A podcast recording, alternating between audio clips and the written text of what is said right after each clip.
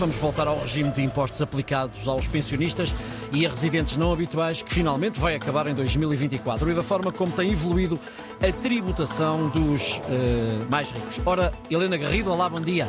Olá, bom dia, Ricardo. Helena, o que é que nos diz sobre isso o relatório global sobre a evasão fiscal que agora foi publicado?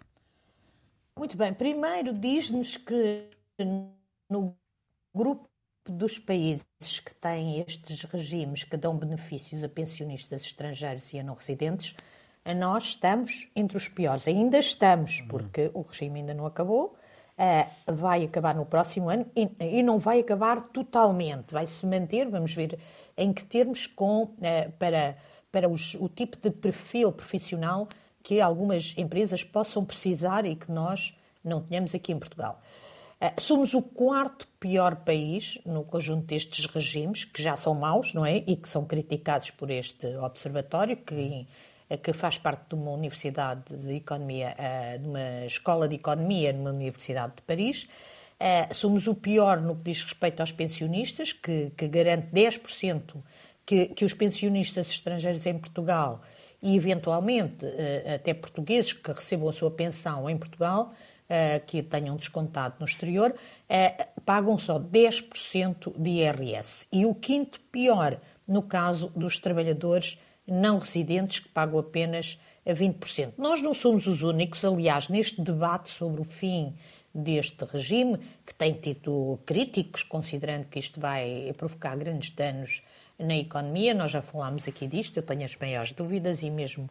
E, e, e, às vezes é preciso provocar alguns danos na economia para pequenos que sejam, eu não acredito sejam significativos.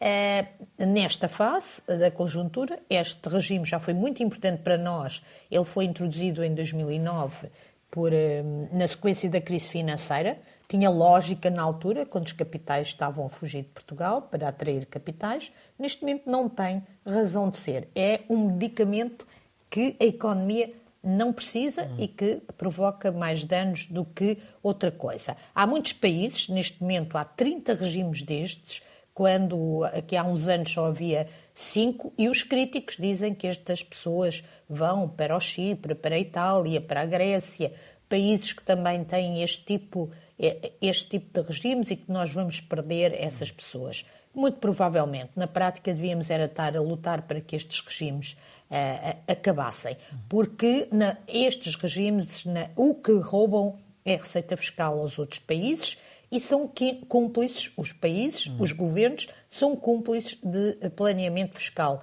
muito agressivo uh, quando uh, o, o benefício que retiram é, teoricamente, no caso dos residentes não habituais, perfis profissionais que possam necessitar, isso Portugal até vai continuar a ter, e, eh, e, e, e teoricamente consumo no país, eh, compra de casas, que nós não precisamos, que, que haja mais pressão sobre a, a, a compra de casa.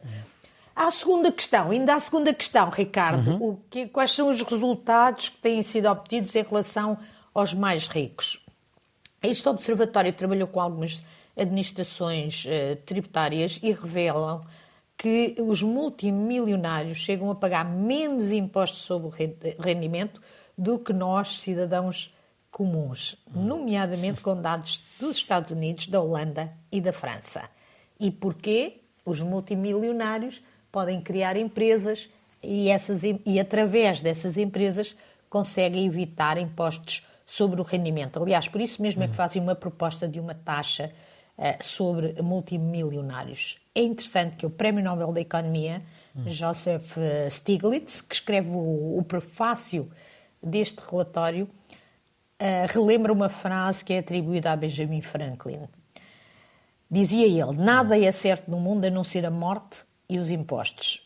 No caso dos multimilionários, parece que os impostos também deixaram de ser certos.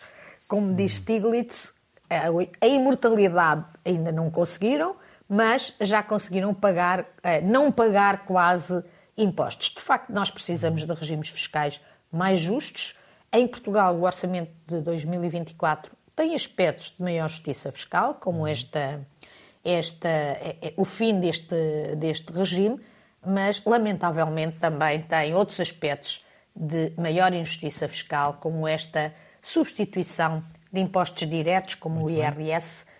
por impostos indiretos, como o IVA e o famoso IUC, que tanta controvérsia tem gerado. Tem dado, tem dado que falar. Exato. Obrigado, Helena. Voltamos a encontrar-nos amanhã. Até amanhã.